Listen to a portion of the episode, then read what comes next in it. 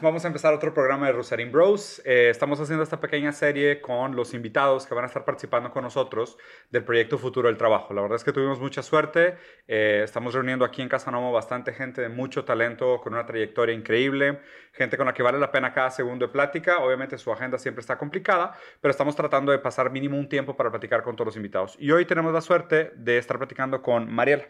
Mariela, no habíamos tenido el gusto de, conversar todavía. Yo también ya me había aventado tu currículum, vi ahí un par de tus, textos, un poco de tu trabajo. La verdad es que mis respetos, sinceramente, qué, trabajo tan impresionante. Eh, y pues gracias por aceptar la invitación. No, un placer estar acá con ustedes y estar acá en el evento del futuro del trabajo.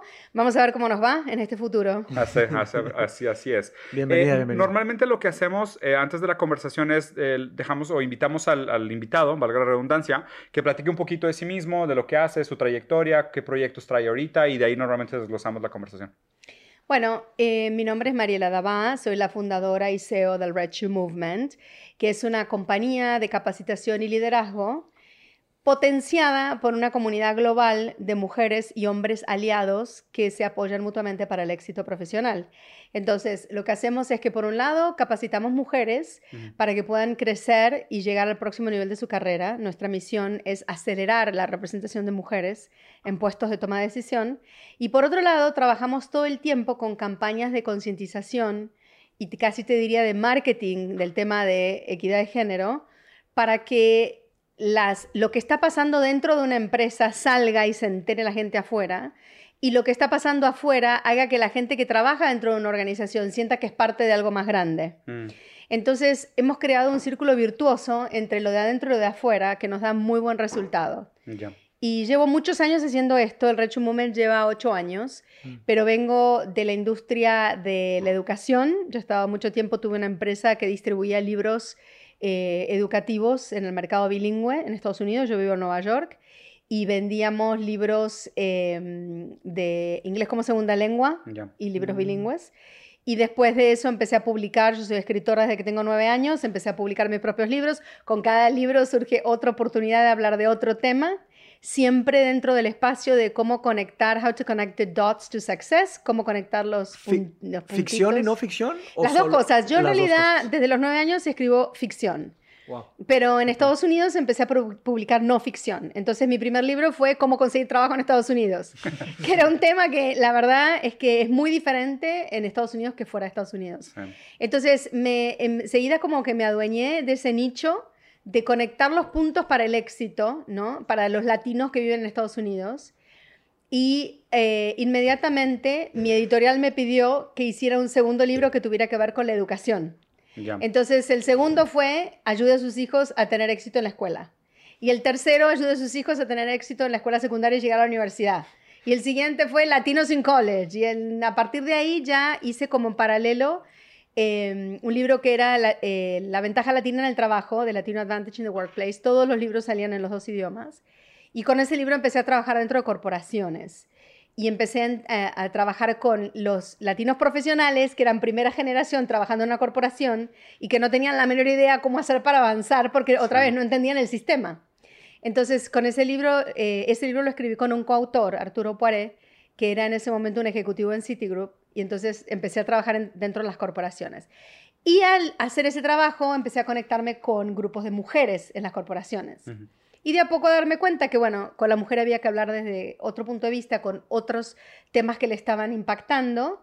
Escribí mi libro, Poder de Mujer, Descubre quién eres para crear el éxito a tu medida que fue el que lanzó el Red Shoe Movement. Y a partir de ahí me empecé a ocupar específicamente de mujeres, fundé mi compañía que se especializa en mujeres y bueno, aquí estoy. ¿A los cuántos años te fuiste a Nueva York? A los 24. ¿A los 24? Sí. Está interesante. De hecho, creo que digo, nosotros también somos inmigrantes, o sea, nosotros somos brasileños. Eh, también vivimos en muchos países, estuvimos en, fuera en, en, muchos momentos. Y me gustaría entender cómo tu perspectiva de, porque creo que es una pregunta cada vez más común, el cómo tener éxito fuera de tu casa, o sea, cuando vas a otro país, o sea, cómo juegas este juego fuera, cómo juegas estos atributos a tu favor en un, en un sentido, ¿no? O sea, que creo que parte, corrígeme si estoy equivocado en tu aprendizaje, pero eh, parte es entender el nuevo contexto al que estás entrando y parte también es entender tu bagaje que traes, cómo te puede funcionar como atributo diferenciador para el mercado en el que estás entrando. Estoy, estoy más o menos similar a lo que estás No, totalmente. Eh, justamente el libro este, La ventaja latina en el trabajo, trataba ese tema específicamente, porque muchos de los inmigrantes tienden a tratar de asimilarse. Claro. Y las características que los hacen diferentes y que realmente son una ventaja, se le vuelven invisibles, se les vuelven transparentes, porque pensás que todo el mundo tiene esas características. Y estás tan esforzado en copiar lo que está haciendo el otro, que no te das cuenta que estás dejando de lado lo más importante que traes y que aportas a la mesa.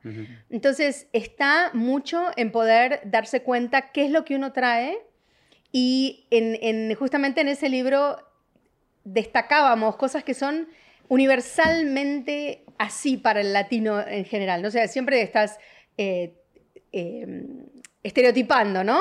Pero que siguen siendo iguales. Este libro tiene un montón de años, pero siguen siendo, por ejemplo, que el latino, por las circunstancias de la región, está acostumbrado a hacer más con menos. Está acostumbrado a vivir en un nivel de incertidumbre constante. del caos. del caos constante. Está acostumbrado a, no, a no seguir las reglas y a saber hacer con reglas y tratando de, de ver cómo puede funcionar y superar lo que las reglas le imponen. Eh, está acostumbrado a construir lazos porque si no conoces a alguien en Latinoamérica no llegas a nada. Entonces, hasta para tramitar tu pasaporte, si no conoces a alguien en la policía, no puedes conseguir el pasaporte. Eso no existe en lugares como Estados Unidos. Entonces, cuando vos te pones a pensar que eh, en el 2008, con la gran crisis que hubo, yo en ese momento estaba eh, mucho en los medios haciendo este tipo de segmentos y yo les decía a los latinos, ¿no? Les decía, pero a ver, nosotros somos los que tendríamos que estar enseñándole en este momento a los norteamericanos cómo lidiar con una situación así, porque nosotros, esta situación es como una cosquilla, es una cosquilla para nosotros. Hemos pasado por todo, hemos pasado por default, hemos pasado porque te han robado los fondos y te han congelado los fondos en el banco que no te los dejaban sacar, te han eh, eh, estatizado empresas privadas, te han privatizado la empresa pública, te han, tienes terrorismo, tienes narcotráfico, ¿Qué es lo que no tienes en tu país? Me vas a decir que te vas a preocupar porque hay una, una, crisis económica. O sea, ¿cómo se van a ustedes a sumar esa depresión? Buenísimo. ¿No? Entonces, eh, yo les daba vuelta a la cabeza como diciéndoles, eh, ustedes son los que tienen que en este momento salir adelante, liderar con ese, eh, esa experiencia que traemos a la mesa. Claro. Entonces, con todo esto que te estoy contando, detrás vienen todas estas destrezas con las que te criaste. Porque si, si al latino al que le estás hablando no nació en Estados Unidos, lo criaron padres que se criaron, eh, eh, ese latino nació en Estados Unidos, lo criaron padres que se criaron en Latinoamérica, que vienen con todas esas predeterminaciones y ese bagaje y se los han traspasado. Estas son cosas multigeneracionales. No es que si, si vos naciste en Estados Unidos ya sos diferente. Tenés cosas diferentes pero seguís teniendo un bagaje importante de cultura que, que, te viene de generaciones. ¿Y crees que, y crees que ese, o sea, esa ventaja competitiva de los latinos en Estados Unidos es proporcional a los, a los americanos que se van a vivir a países latinoamericanos? O sea, es un tema simplemente el hecho de poner un elemento de contraste en el contexto, en el mercado de trabajo, el término oferta y demanda, talentos y demás, que se normaliza y después se rompe porque viene un agente extranjero. O sea, ¿crees que un americano en Latinoamérica es igual de atractivo que un mexicano en Estados Unidos? Si tuvieran eh, talentos similares. No sé si alcanzo a entender tu pregunta. Vos me decís que si un americano va a Latinoamérica, si es apreciado igual que, o despreciado al mismo nivel que pues un inmigrante en... Estados Unidos. Pues, o sea, tu premisa es que ese bagaje que te hace diferente te hace atractivo en el mercado de trabajo al que estás llegando. Si sabes usarlo. Exacto, pero mi, mi pregunta es, ¿es una premisa universal o solo para latinos en Estados Unidos? Obviamente que yo lo exploré para latinos en Estados Unidos. Sin embargo, creo que es una premisa universal, porque la ventaja que tiene un inmigrante que llega a otro país es que tiene una perspectiva diferente, que ve cosas que los locales no ven, que ve ventajas que hay en el mercado local, que el que está en el mercado local ya piensa que, no, que son o que son normales, o que ya no las ve, o que no las aprovecha, ¿no? Y por eso, en general, al inmigrante, que en los países a los que inmigra tienden a ser los emprendedores de ese mercado, les va bien, porque son trabajadores, porque están dispuestos a hacer lo que venga, porque no le dicen que no a nada, porque ponen el, hombro y ponen las horas, ¿no? Y porque ven esa oportunidad. Entonces, esto es, es una premisa universal del inmigrante en el sentido de que estás viendo las cosas de otra manera. Claro. Y también, digo, eh, estaría interesante, obviamente yo, yo no generalizo en estas cosas porque pues, obviamente también cada caso es un caso. Exacto. Entiendo perfectamente la premisa y creo que tiene mucha realidad. Inclusive yo creo que nosotros encajamos en esa premisa. Totalmente. Al ser inmigrantes, o sea, fuimos emprendedores. y tener esa doble visión. Y, sí, hasta triple, por el hecho de haber vivido también en Europa y también en Asia. O sea, yo, yo sí, o sea, sí soy muy fiel creyente de lo que estás diciendo como algo cierto. Eh, siempre se me hace muy interesante esto cuando hablamos, por ejemplo, de la queja esta americana de que ah, los inmigrantes vienen a quitar nuestro trabajo, ¿no? Y a la vez también muchas veces te das cuenta que pues el inmigrante a lo que va es a buscar oportunidades. O sea, él, él está más bien, está predispuesto a tolerar todos estos abusos, dificultades, adversidades que se le puedan presentar en el camino, porque él está buscando una nueva vida, él está buscando una mejor, él está buscando activamente oportunidades, versus el otro que está como pasivo en su status quo, o sea, que está como, pues yo aquí nací, yo aquí soy, aquí estuvieron mis papás, aquí son las cosas, así vive mi familia, y el otro está pues desbravando, o sea, es un Cristóbal Colón de, pues voy a ver con lo que me topo y voy a ver cómo supero las cosas que se me presentan. Es, en ese sentido está padre porque sí lo veo como algo bastante universal, e inclusive habla también de la normalización del mercado de talentos, o sea, porque es Obviamente están los soft skills y hard skills, pero están también los talentos cuantitativos, los cualitativos, los tangibles, los intangibles. Y muchas veces una predisposición intangible de una persona puede ser el gran diferenciador de que el resultado sea algo mucho más valioso que una persona que a lo mejor no tenía ese bagaje subjetivo que el otro sí tiene. Sí. Una pregunta, Mariela. ¿Cómo fue tu trayectoria como escritora en Estados Unidos? O sea, una escritora latinoamericana. ¿Cómo fue ese trabajo de, hacer los primeros drafts, encontrar encontrar a la gente correcta? Y empezar a buscar publishers para lograr sacar tus, tus libros adelante? Bueno, eso viene attached con una larga historia. No es una, no es una respuesta fácil. Te la voy a hacer corta y sintética. Por eso, por eso es la pregunta. Bueno. Nos gusta ver preguntas complejas y largas. ¿no? Mira. Tú cuéntanos la historia. a ver, desde, como te contaba desde muy chica, yo escribo poesía, novela. Yo escribí una serie de seis novelas desde los 11 a los 14 años. Eh, cuento corto y publiqué en Argentina y publicaba en revistas internacionales y demás. Llego a Estados Unidos, me pongo a trabajar en una editorial eh, que eh, es esta que distribuía libros, que eventualmente estaba por irse a la quiebra y entonces con mi marido decidimos vamos a comprarla porque nos vamos a quedar sin trabajo. Entonces la compramos y le dimos una vuelta de tuerca y la sacamos adelante. Cuando me estoy por divorciar, ya estoy en el proceso de divorcio, yo decido, yo me voy a dedicar a lo que realmente me gusta, que es escribir. Pero el problema venía que es muy difícil romper, con el mercado, romper en el mercado editorial en Estados Unidos. Ahora, a través de mi compañía, iba a, todos los años a Book Expo, que es la exposición del libro más grande de Estados Unidos a nivel lo que es business, ¿no? Y entonces, un año, que yo ya estaba decidida que este es mi año, participaba, yo participaba siempre en todos los paneles de editores hispanos en el, en el evento. Voy al panel, que es, digamos, el panel principal, que es donde están los editores de Santillana, de Anaya, de todos los grandes editoriales. Standing room only, porque como es el panel más grande de esa sección, todos los que vienen de Latinoamérica, toda la gente que viene va a ese panel, y era standing room only terminan de presentar, que cada uno presentaba lo que iba a publicar ese año y qué sé yo, qué sé cuánto, entonces yo levanto la mano.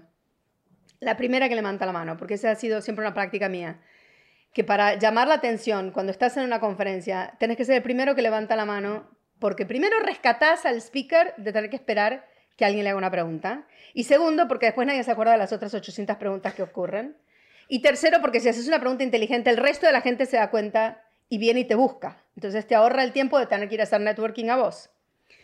Ok, entonces levanto la mano y yo en un minuto I frame my question y les digo que ahora te cuento mi historia en un minuto.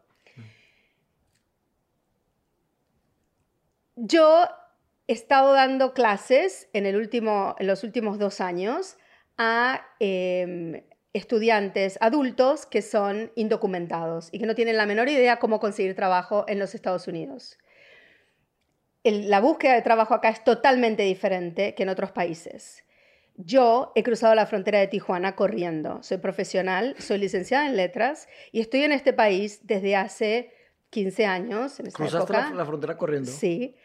Y entonces yo entiendo perfectamente lo que esta gente pasó y soy totalmente empática con lo que está pasando. Y entonces yo creo que ustedes tendré, quiero saber si ustedes piensan publicar un libro en donde le expliquen a los 11 millones de documentados que hay en este país y que quieren buscar trabajo, cómo conseguir trabajo, porque no existe ningún libro por el estilo.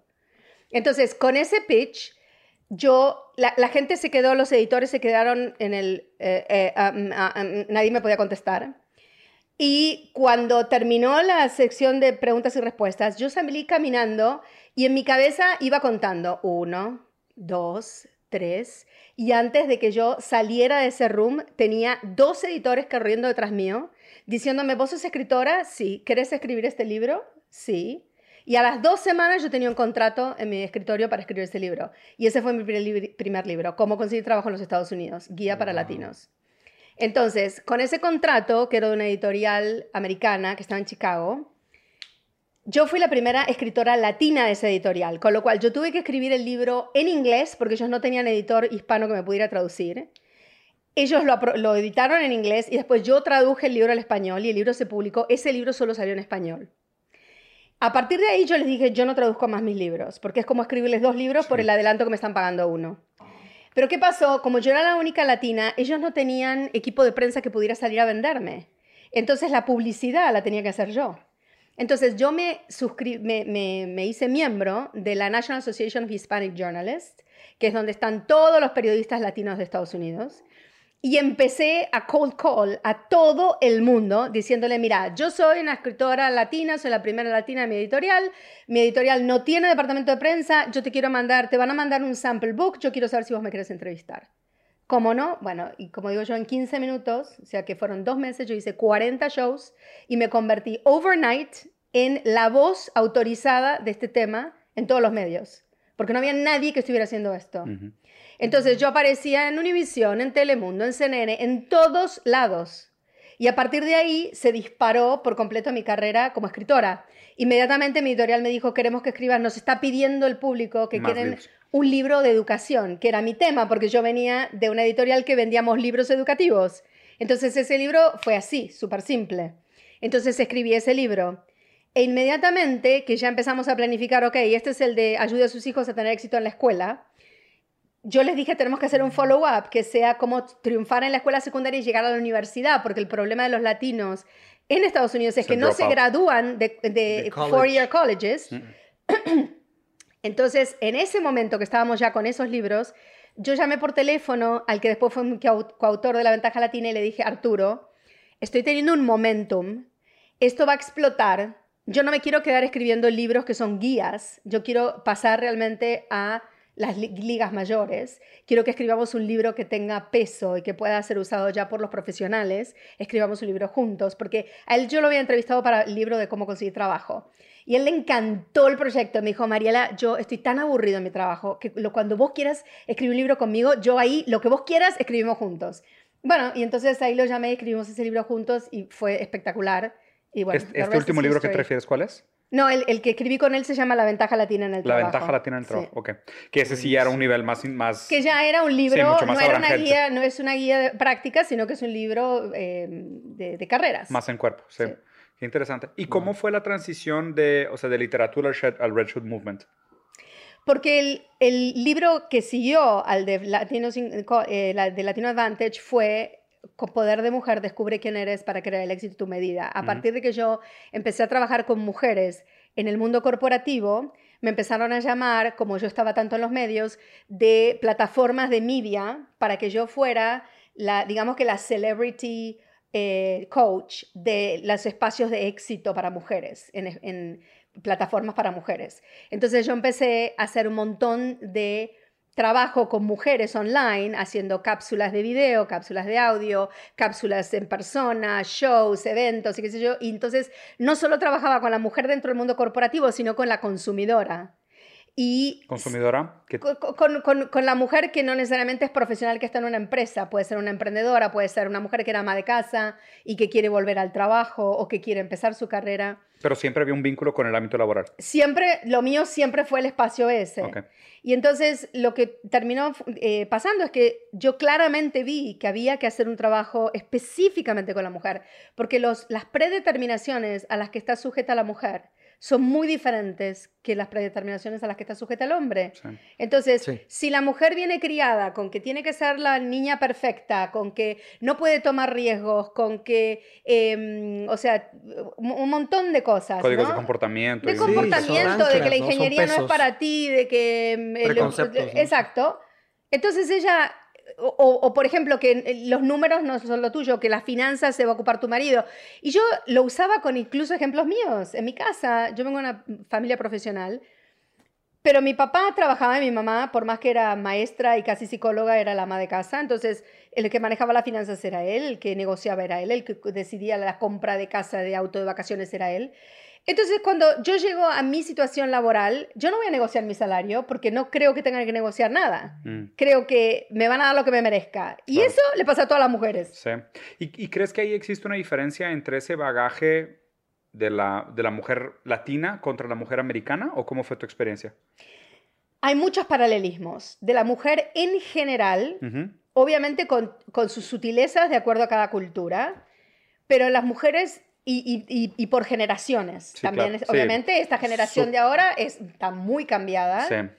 Em, pero también, bueno, como yo digo, si esperamos unos años que entre la generación Z y haga un reemplazo completo de generación, ni vamos a tener que hablar más del tema de equidad, porque esa generación ya nació Va a ser otra eh, eh, conversación. Eh, equitativa, o sea, ya nació con gender fluidity, ya nació con otra cosa. Entonces se acabó con todo. Pero por ahora que tenés tantas generaciones trabajando juntas, hay, muchas, muchas que están impactadas por esto que te estoy diciendo, sean americanas, sean europeas. Las europeas están muy impactadas por esto. ¿Por qué? O sea, exactamente por qué? Las, o sea... por, este, por este tema de que eh, todavía sigue siendo la mujer la responsable de la familia ah, y de ocuparse Por la tradicional, el, concepto tradicional, que no tiene que ganar más que el hombre, que etcétera. sí, esos conceptos, sí, y, es, y es un tema muy interesante. Digo, eh, tengo entendido que también vienes bastante a México, ¿no? Y en ese sentido, digo, no sé cuál sea tu opinión, pero México es un país sumamente machista, que tiene un problema grave de feminicidios. O sea, sinceramente es un país que tiene unas manchas severas y muy, muy feas en ese sentido de equidad de género. Creo que es un país que está bastante rezagado. Y, y obviamente yo lo veo muy vinculado a lo, que a lo que es, para mí, entender la cultura latina. O sea, es el catolicismo, la familia, el núcleo familiar tradicional, los valores tradicionales, el rol de la sexualidad. O sea, como que muchas de estas cosas acaban creando como the perfect storm para que se, para que se perpetúen muchas de estas prácticas que estoy de acuerdo contigo que son neandertales. O sea, son prácticas que ojalá y pasen de moda más rápido, pero en este proceso todavía hay gente que lo sufre mucho. Bueno, eh, a ver, yo no vengo tanto a México. Yo empecé a venir ahora a México porque por fin entró el Rechu Movement en México. Ah, sí. Por esto que vos estás diciendo. Sí. Porque yo he tenido desde hace años aproximaciones de empresas basadas en México que me hacen pasar, no te puedo explicar, las mil y una de, esfuerzo, esfuerzos y propuestas y contrapropuestas que parece que te están eh, básicamente tratando de sacar toda tu propiedad intelectual para después ellos implementar sus propios programas mm. y después no hacen nada porque cuando llega el momento de la toma de decisión hay algún, algún personaje que dice, no, esto aquí no lo queremos. Entonces, recién últimamente hemos empezado a entrar con un montón de nuestras compañías, están trabajando eh, en México. O sea, desde hace ya varios años, como nosotros en el Rechu Movement, digamos que el core de nuestro trabajo es el desarrollo de talento femenino dentro de empresas. Con lo cual, las empresas suscriben a un número de sus empleadas y nosotros les, les damos destrezas blandas con programas que duran todo el año y que son casi todos virtuales. Entonces, trabajamos con empresas multinacionales, como todos nuestros programas se hacen en inglés y en español, lo que les interesa es que pueden tener a la gente desde Canadá hasta Argentina en el mismo programa, porque todo el mundo puede usarlo en inglés o lo hacen en, en español unos y en inglés otros. Buenísimo. Entonces, con ese approach, como el que contrata está en la empresa en Estados Unidos, dicen, ok, vamos a poner X cantidad de gente en México, X cantidad de gente en Argentina, X cantidad de gente en Colombia, y los de México se la tienen que comer. O sea, les están poniendo, ¿entendés? Gente en el programa, pero no es que ellos una, Es una iniciativa global. Exacto. Ahora, a partir de hace un par de años, tengo empresas que están basadas en México que han decidido nosotros queremos este programa y que han traído el programa para acá localmente. Que, no, que no es una empresa que es local, que puede ser multinacional, pero que la sede de México, la matriz de México dice, queremos esto. Qué bueno. Así que me da gusto. Me da mucho gusto que eso esté pasando. Yo, yo soy sincero, o sea, creo que es algo que no sé si pasa desapercibido y digo, no sé qué tan familiarizada estés con Monterrey específicamente, pero Monterrey se me hace una ciudad sumamente conservadora, en el mal sentido. O sea, donde todavía muchos de los valores que perpetúan la estructura social son, son, son valores muy antiguos. Y, y, creo que la gente no nota que esos valores antiguos son un gran impedimento para la competitividad de la ciudad. O sea... Y para el progreso. Se les escapa el talento. O sea, yo, yo entendería perfectamente por qué una mujer súper talentosa preferiría irse y trabajar en otro lugar que quedarse aquí. O sea, si las condiciones que se te presentan es así, si se va a normalizar tu sueldo, tu comportamiento, tu, la expectativa que se genera social de ti, pues te vas. O sea, y hoy en día creo que es muy fácil irte a otro país y buscar otras cosas. Obviamente con sus reservas, ¿no? Cada quien tiene sus cosas. Pero me parece más fácil eso, salirte, que quedar aquí y tolerar esa sociedad que tiene esos valores tan antiguos. Y, y a la vez también... Eh, eso a largo plazo tiene unas repercusiones muy, muy serias que me preocupan. O sea, porque pues yo a fin de cuentas tengo a mis hijos aquí. O sea, me preocupa más lo que va a implicar esto para las siguientes generaciones. Y estos rezagos acaban causando cicatrices que, que duelen a largo plazo. O sea, que la gente muchas veces no ve a primer impacto lo que causa y lo vas a ver a lo mejor uno o dos generaciones después. Y, y por otro lado, eh, aplaudo mucho tu esfuerzo en el sentido de, de, de globalizar y masificar este impacto y que más gente trate de de, ver todas las oportunidades que tiene y realmente cómo tiene que haber un cambio de paradigma en ese entendimiento y realmente cómo eso a fin de cuentas, y, te soy sincero, lo voy a decir de una manera que, que, a lo mejor va a ser ignorante, el beneficio no tiene género. O sea, me parece que este, esta búsqueda de equidad nos beneficia a todos. O sea, y, si, y sinceramente, si tú estás viendo esto como un hombre y lo estás viendo como un beneficio propio, aunque sea por eso, es preferible que lo hagas. ¿Sabes? O sea, yo, yo creo que desde ahí ya lo deberías de entender como, mira, aunque no lo entiendas, aunque no deberías de estar participando tan a fondo del debate porque tú no estás inserido en la dificultad del contexto, simplemente que te quede claro que todos ganan al final de cuentas. Si esto se logra, todos ganan. Pero es que es la verdad. Sí. Es la verdad. Y es, eh, nosotros tenemos un programa que se llama Step Up Plus, que es el programa de mujeres de liderazgo, y tenemos el Step Up Men, que es el programa para hombres. Entonces, yo lo describo de la siguiente manera. El programa de mujeres les damos destrezas blandas porque si bien por un lado tenés que trabajar con la compañía para desesgar la compañía, para que esté permeable a que las mujeres puedan crecer, ¿no? Por otro lado, le das las destrezas blandas a la mujer para que esté al mismo nivel que el hombre y pueda hacer lo que tiene que hacer. Sí. A los hombres los evangelizamos. O sea, a los hombres no les damos destreza blanda, no les damos destreza de ningún tipo. Les enseñamos cómo, ¿no? cómo apoyar el, la equidad de género, los va a beneficiar, cómo van a conseguir más visibilidad en su carrera, cómo si quieren ayudar, esto es lo que ayuda, cómo lo que piensan que está ayudando a lo mejor está pateando en contra. Claro. Pero básicamente les mostramos el business case y cómo a ellos los va a ayudar apoyar este, este proceso, porque realmente cuando, eh, y está comprobado científicamente, o sea, no te estoy inventando nada, no, sí. cuando traes un beneficio de flexibilidad a una organización, el que se beneficia también es el hombre. ¿Por ah, qué? Porque va a tener más flexibilidad para irse a jugar al fútbol, para ir a ver él a sus hijos jugar un partido de fútbol, o para irse a ver un show, o para descansar ese día en su casa, o porque no tiene ganas de vestirse para salir a la oficina, o lo que fuera. No es que beneficia solo a las mujeres. todos los trabajan más a gusto. Exacto, todos los beneficios benefician a todos. Yo, yo, tengo una pregunta un poco más, o sea, más abstracta, más conceptual. Eh, ¿Qué, qué, qué es para ti, el, o sea, está, hablamos de machismo, pero, pero ¿qué es para ti el feminismo? ¿O qué, qué es para ti el ideal del feminismo? ¿Qué, ¿A qué debería, o sea... ¿A qué aspira? ¿qué, ¿A qué aspira? O sea, ¿qué, porque a veces hay, hay muchos conflictos en donde hay, este, pues, ciertas, ciertos choques, ¿no? Entonces, eh, pues me gustaría entender para ti, porque a veces hay feminismo que está disfrazado de un machismo, ¿no? O un machismo que está disfrazado de un feminismo, ¿me explico? Primero, ¿por qué no aclaramos cuáles son estos dos términos? Exacto, a eso voy. Me parece genial. El machismo es una filosofía que concibe que el hombre es superior a la mujer. Entonces, el, en, ideología, entonces. Es una ideología, o sea, el machismo es una ideología, es una actitud que considera que el hombre es superior, tiene cosas mejores que la mujer. El feminismo no es el opuesto al machismo. El feminismo es una, una creencia, una ideología en donde se considera que todos los seres humanos tienen los mismos derechos, mujeres y hombres. Entonces no es que uno es opuesto al otro. El feminismo, ¿qué es lo que pide? Que respeten a la mujer igual que se respeta al hombre, que la mujer tenga los mismos derechos que los hombres, que cada uno tiene destrezas, actitudes, personalidades, talentos diferentes, porque no somos iguales, pero tenemos los mismos derechos. Entonces, no son palabras que uno es el opuesto del otro. Y yo creo que esto ha generado mucha confusión. Sí, por eso, por eso aquel tema. Sobre todo porque es un momento histórico. O sea, haz de cuenta que, o sea, yo creo que la mejor manera de entender esto es estas, estos, estos movimientos emancipatorios, subversivos, de donde está el poder y la autoridad en el día, solo, solo cobran sentido en un contexto histórico. ¿Sabes? O sea, ¿por qué, ¿por qué ahorita el machismo no es antagonismo del feminismo o el, el feminismo no es antagonismo del machismo? Porque en este momento de la historia hay una distribución desigual de poder. Entonces, como hay una distribución desigual de poder... Pero siempre la hubo. Sí, pero yo estoy, estoy, diciendo en este momento que estamos teniendo la conversación. Desde, la revolución de la agricultura. pero como tú dijiste, tal vez dentro de tres generaciones, tal vez ya no sea un problema.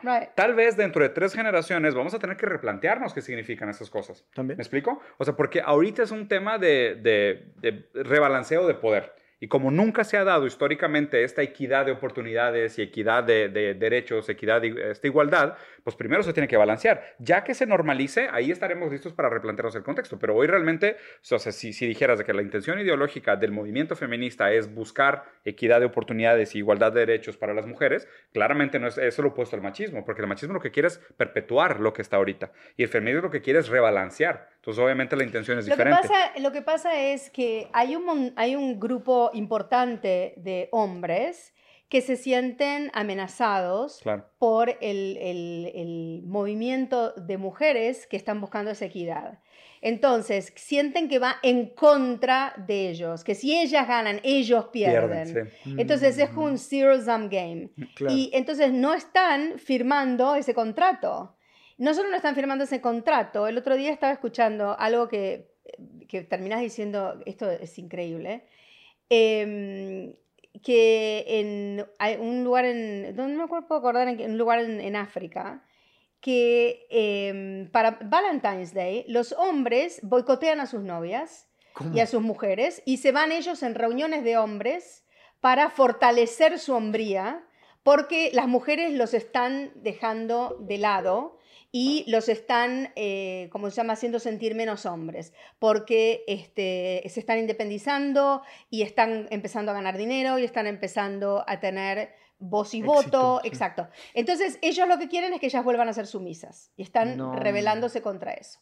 Entonces, eso no es solo en África que está pasando, eso está pasando, hay focos en todas partes del mundo que está pasando, en donde vos estás viendo que los hombres dicen, bueno, suficiente, porque ya están demasiado con esto, yo ya estoy harto de que me hablen con esto, están todo el tiempo con lo mismo. Pero si vos miras históricamente, hace 10 minutos que empezaron a hablar de esto las mujeres. Ah, por supuesto, y llevamos 10.000 años, 100.000 años. En que Homo sapiens, 200.000 años. Exacto, que, que siempre la relación de poder ha sido eh, eh, el, hombre acá y la mujer acá. Cuando éramos nómadas era mucho más equitativo el, tema. De hecho, la, o sea, el, tema de la, revolución agrícola fue donde comienza la historia de, por el trabajo físico, sí, la acumulación de capital. Bueno, entonces me está diciendo, históricamente, hace 10 minutos que estamos hablando de este tema. De acuerdo. Y los hombres ya están cansados, ya no quieren hablar más, ya se sienten que están aplastados y que tenemos que generar... ok, ¿y vos qué vas a hacer por los hombres? Mucho movimiento de mujeres, mucho grupo de mujeres, mucho apoyo de mujeres. ¿Qué están haciendo ustedes por los hombres? Entonces, en el Red Movement nosotros trabajamos hombres y mujeres de la mano, porque obviamente no podés lograr nada eh, enfrentándote. Tenés que conseguir que esto sea una conversación en donde todos sientan que son escuchados, en donde todos sientan que pueden tener un diálogo, en donde podemos entender las razones de cada uno. Claro. Y que la organización pueda entender de qué manera puede favorecer a que la mujer pueda seguir creciendo y no hacer la vista gorda y pensar que el problema lo tiene la mujer por el cual no crece. Porque te mm. doy un ejemplo. Suponete, escuchás mucho en organizaciones que te dicen, sí, pero es que las mujeres no quieren eh, crecer, no quieren dejar a sus hijos, no quieren viajar, eh, no les puedes dar promociones porque no se quieren mudar de país y no sé qué. Ok, yo te, cuento la otra, del otro lado. Y esto voy a, voy a dar un par de ejemplos en, la conversación de, mañana de la conferencia. Te ofrecen un paquete para trasladar a un ejecutivo. Al ejecutivo lo trasladan con su cónyuge y con sus hijos, ¿no? Le dan el paquete. Ok, van a trasladar a la mujer. La mujer es una madre soltera y tiene que trasladarse con su nani, porque no, si no quiere cuidar a los chicos. Ah, no, no tenemos política para trasladar a la nani, entonces no te podemos trasladar.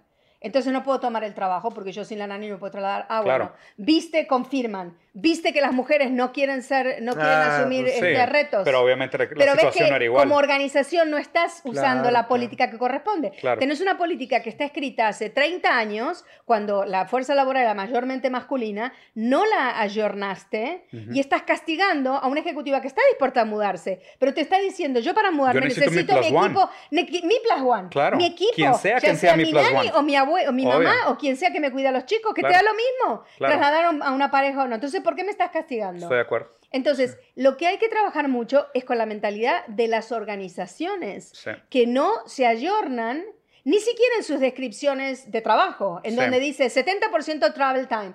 Cuando hoy en día, ¿qué trabajo necesita 70% travel time si todo lo puedes hacer en forma remota? O teléfono, sí. ¿Entendés? No, o sea, no han ajustado ni siquiera la descripción de trabajo. No han hecho ni siquiera el catch-up necesario. Exactamente, sí, exactamente. Estoy de acuerdo. Y ahí te va. algo que para mí siempre fue muy evidente, y digo, yo tengo pues además de, de, Casa Nomo tengo una agencia creativa, tengo otra empresa y demás, pero sobre todo en el ámbito creativo, para mí, y, ni siquiera, o sea, ni siquiera puedo decir que tenía tal cual una agenda de equidad, pero para mí, desde un punto de vista muy pragmático, del valor de la creatividad, yo siempre busqué tener equipos donde tuviera más o menos el mismo número de hombres y mujeres, el equipo. O sea, mis creativos siempre traté de que fueran más o menos el mismo número de, pues tengo de que tres diseñadores, tengo tres diseñadoras. Si tengo uno de merca, tengo una chava de merca. Si tengo uno de comunicación, tengo una chava de comunicación.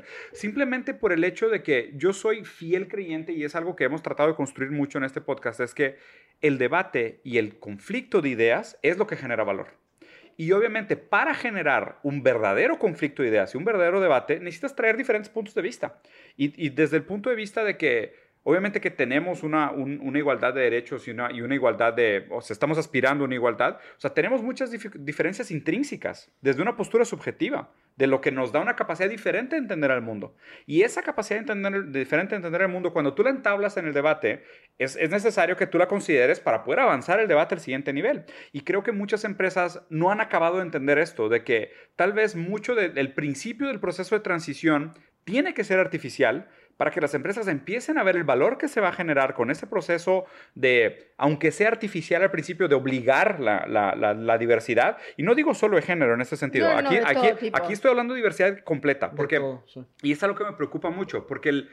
el y, y, te soy sincero, creo que el sistema económico en gran parte es culpable de por qué se perpetúan esas estructuras de poder. En gran parte. Porque el, el sistema económico y el sistema financiero premia un tipo de comportamiento y un tipo de mentalidad y un tipo de, criterios. Y, equivocadamente este, este poder viene perpetuándose y viene arrastrándose desde muchas generaciones. Entonces obviamente no permite la entrada a nuevos players al, juego. Entonces lo digo Obviamente en género es donde más se nota esta dificultad, pero por ejemplo te puedo decir para personas con discapacidad, oh. o sea, para personas de tercera edad, o sea, es un problema real. O sea, yo durante un tiempo me metí mucho a investigar el tema de los blue zones, de los lugares del mundo donde la gente tiene mayor expectativa de vida. y, y te das cuenta que un factor en común que tienen los blue zones alrededor del mundo es donde la gente de tercera edad tiene un papel más activo en la sociedad. Entonces, el anciano o la anciana, al tener un papel activo en la sociedad, tiene un sentido de propósito. Y ese sentido de propósito refleja positivamente en su salud y en su intención de, proporcionar bien y de, estar activo en la sociedad y, ¿sabes?, estar consciente. O sea, en, nosotros, o sea, nosotros nacimos en una familia italiana muy tradicional. Nuestra abuela se sentaba en la cabecera y era la nona, o sea, era matriarcal. Era matriarcal, o sea, ella cocinaba el espagueti y todo. Obviamente mi abuelo también tenía su, figura de poder. Y pues nuestra mamá es una persona muy fuerte. También, admirable. Pero, y a lo que me refiero con esto es que no, nosotros no tenemos ni idea del potencial que existe en la verdadera diversidad de talentos en el futuro del progreso del pensamiento humano, a menos de que sobrevivamos este proceso al principio, que tiene que ser por imposición. Que tiene que ser por imposición. O sea, yo creo que vamos a tener que pasar por un rato y decir, a ver, no, necesitas tener diferentes puntos de vista sobre la mesa, mandatoriamente. Aunque ahorita se sienta artificial, necesitas hacerlo, porque después te vas a dar cuenta que son indispensables y después se va a volver un proceso natural, pero tenemos que pasar por ese proceso. O sea, un proceso de cuotas. Sí, un proceso de cuotas. Y, yo, aunque nunca lo pensé así, tal cual, de decir, ah, mitad de mi equipo tiene que ser mujeres y mitad tiene que ser hombres, siempre tuve como que intrínsecamente esa duda de decir, o sea, yo sé que las mujeres pueden ver las cosas de una manera que yo no puedo. Y, y, al yo no estar considerando esa posición subjetiva de entendimiento de la realidad, yo me estoy perdiendo de algo. Y si no las invito a la discusión y si no estoy teniendo esta parte de la conversación, la estoy teniendo a medias. Y creo que muchas empresas hoy necesitan escuchar este tipo de cosas y necesitan considerar ese tipo de verdades. Es true. Sí. Y, y, México es un país que lamentablemente está muy, muy mal en ese sentido. E inclusive creo que también hay una no sé si ustedes están enterada, pero en México acaba de haber un tema del... Mm. terrible, ¿no? Que estaban por sacar el concepto de femicidio, Exactamente. del código. Exactamente. Que el, que el, pero lo que, fue, lo que me pareció más atroz de todo, de todo este momento fue el hecho de que el, el, presidente de México hizo un comentario donde, pues obviamente en medios se está hablando mucho del, del caso este de la, de la niña que fue una víctima de un feminicidio brutal y deshumano, o sea, algo, algo visceral. Eh, y el presidente salió a decir no, dejan, no dejen distraerse por el tema de los feminicidios, enfóquense otra vez en mi agenda política. Él hablando de su tema de la rifa del avión presidencial y todas las estupideces que está haciendo en el gobierno. Sí, que obviamente es atroz. Y obviamente pues empieza el tema de que pues las mujeres tienen como arma las, las marchas, la protesta, la acción pública, el acto cívico. Y, se dio el tema de que pues fueron a rayar monumentos y, obras públicas, ¿no? Y pues ahí el crítica, la crítica estúpida moralista es, ay, pero hay maneras de hacer las cosas, ¿sabes? Sean, sean menos radicales y esta, esta no es la manera. Y, yo soy sincero, o sea, ¿de qué sirven los monumentos de un país que, quiere, o sea, ¿qué, ¿qué historia es la que quieres recordar? O sea, ¿en qué momento el monumento se volvió más importante que la vida de una persona? O sea, me, parece tan hipócrita que la gente pueda tener todavía esos debates y eso me parece algo latino, o sea, me parece relatable en el sentido de, o sea, me encanta que pues vas todavía a, Europa, a estos países escandinavos y, ves cómo la gente ya tiene otra visión sobre las cosas, o sea, ya parece mucho más adelantado. Y nosotros cuando, cuando voy de viaje a Brasil, parece que regresé en el tiempo. O sea, parece que viajé en el pasado, o sea, parece que viajé el pasado, parece que llegué a un lugar que está 10 años atrás. O sea, digo, tú que estás viviendo en Nueva York, ¿cómo sientes esa disonancia entre el, o sea, cómo está el movimiento de la agenda Latinoamérica versus Estados Unidos? Mira, hay un montón de temas, como el tema, por ejemplo, de femicidios, que no, eso no es un tema en Estados Unidos.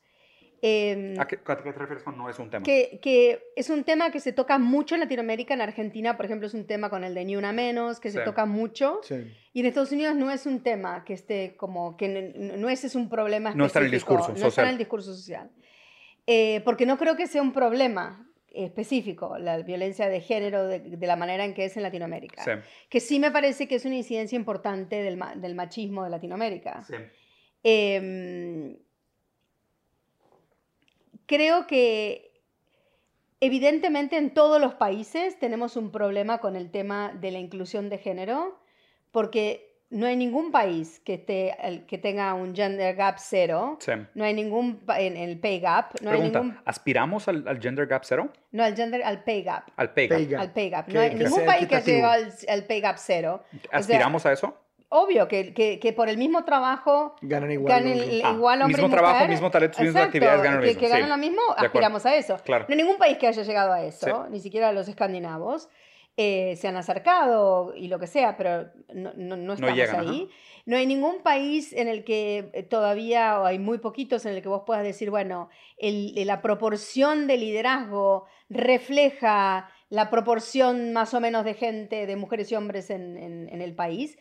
No sé si aspiramos a un 50-50, porque no sé si el 50% de las mujeres aspira a... Eh, a puestos de, de, responsabilidad. no, no, el 50% de las mujeres. No sé si todas las mujeres, eh, aspiran o el mismo porcentaje de mujeres, digamos, aspira al, mismo porcentaje de hombres que aspira a ese tipo de, de puestos. Pero sí a un, un, lugar mucho más cercano al que tenemos hoy. Hoy en día tenemos un 5% de mujeres como CEO de compañías Fortune 500. I mean, are you kidding me?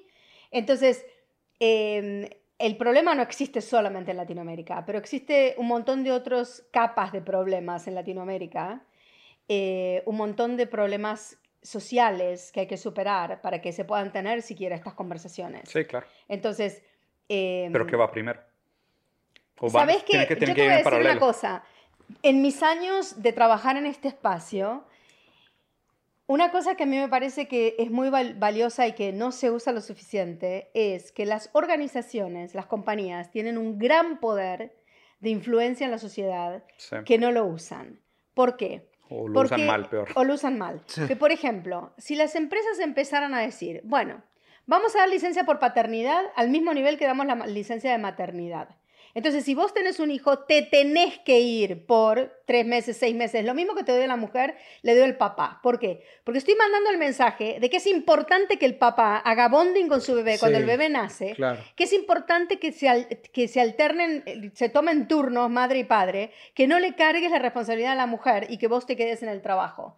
Que te tomes el tiempo y que te lo paguemos. En Brasil ya existe, pero es chiquito, no es, no es igual Creo que, en Japón lo acaban de poner, ¿no? Eh, este creo que sí. Marcos, un amigo, acaba de estar en Paternity Leave en Brasil, pero no, no, estoy seguro que no es igual que el que le han Bueno, creo que Japón fue el primero en formalizarlo. Hay algunas compañías que lo hacen, pero no hay que me digas una ah, regulación across the board. Entonces, ¿qué pasa? Eso sería de un impacto enorme socialmente, porque del día a la mañana vos mandaste un mensaje a toda la sociedad de que vos te, hiciste un hijo, eh, tuviste un hijo con tu mujer, vos sos tan responsable como ella de cuidarlo, de criarlo, suena de como algo tan, Suena como algo tan lógico, tan intuitivo. Exacto. Y vos decís, ¿eso podría ser un low hanging fruit?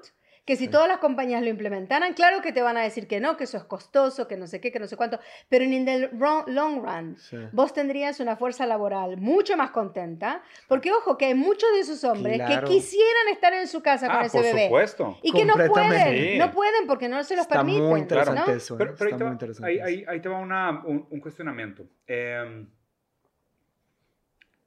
no sé si empezar por el macro o por el micro. Bueno, voy a empezar por el macro.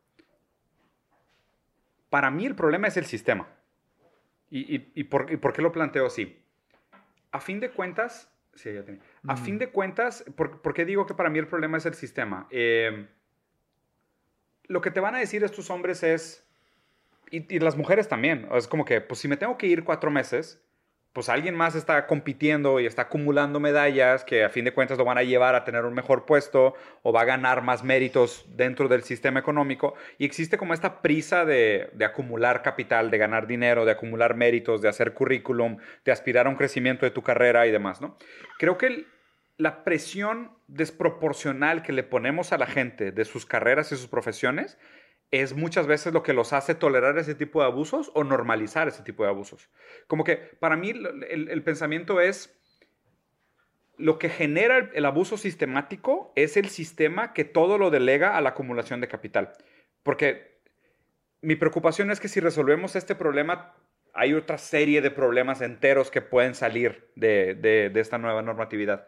No sé si me explico, porque por ejemplo, tú dices, ¿Sabes qué? Ya, vamos a suponer lo que, lo que trató de hacer Xbox Microsoft en Japón también, ¿no? Que bajaron la carga laboral y creo que no trabajaban los viernes, trabajaban solo cuatro días a la semana.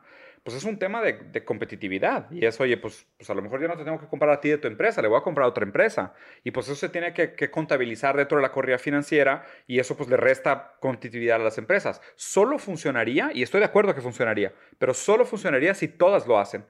Porque si no a la larga es, oye, pues, pues voy a comprar a China o voy a comprar a India, que allá pues les vale madre la agenda de, de, inclusión. Bueno, lo que pasa es, y estoy de acuerdo con vos, que solucionas un problema y que eso va a generar, pero número uno, hay que empezar a tener estas conversaciones. Sí, eso Número dos, hay organizaciones en donde las compañías tienen oportunidades de sentarse todas en una mesa y hacer benchmarking y hacer conversaciones sobre lo que funciona y lo que no funciona, como por ejemplo The Conference Board, en donde son miembros todas estas grandes corporaciones y son miembros de diferentes subcomités y ahí es donde conversan todas estas cosas y se ponen de acuerdo. Y si nosotros estuviéramos hablando de un producto, de un servicio em, que vos ya comprobaste, que si vos le, reducís, em, que si a esta mesa vos le cortás 5 milímetros de acá y 5 milímetros de acá te aumenta tu rentabilidad un 30%, tu compañía no tomó ni 15 segundos ah, de tomar la decisión que mañana vamos, a, vamos a fabricar. Ahora, research tras research que te diga que las compañías que tienen mayor diversidad e inclusión de género en puestos jerárquicos, en los corporate boards, como directores de los corporate boards, etc., tienen mayor rentabilidad, menor rotación, mayor, mayor sales, son más competitivas, yo, y, cae todo en, en, este, oídos sordos. Entonces, vos me estás diciendo, there is an agenda, right? claro. Entonces, si nos sentáramos todos y dijéramos, ok, vamos a ver, a nivel eh, competitividad, a nivel ingresos, a nivel, em, ¿cómo se llama? Rentabilidad.